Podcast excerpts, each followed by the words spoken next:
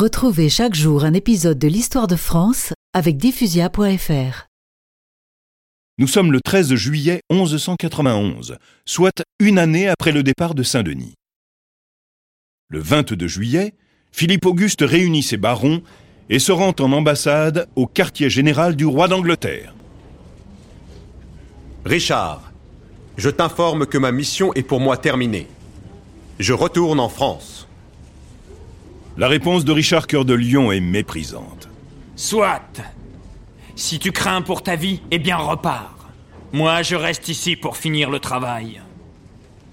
Dans l'assistance, les chevaliers de Philippe Auguste font triste mine.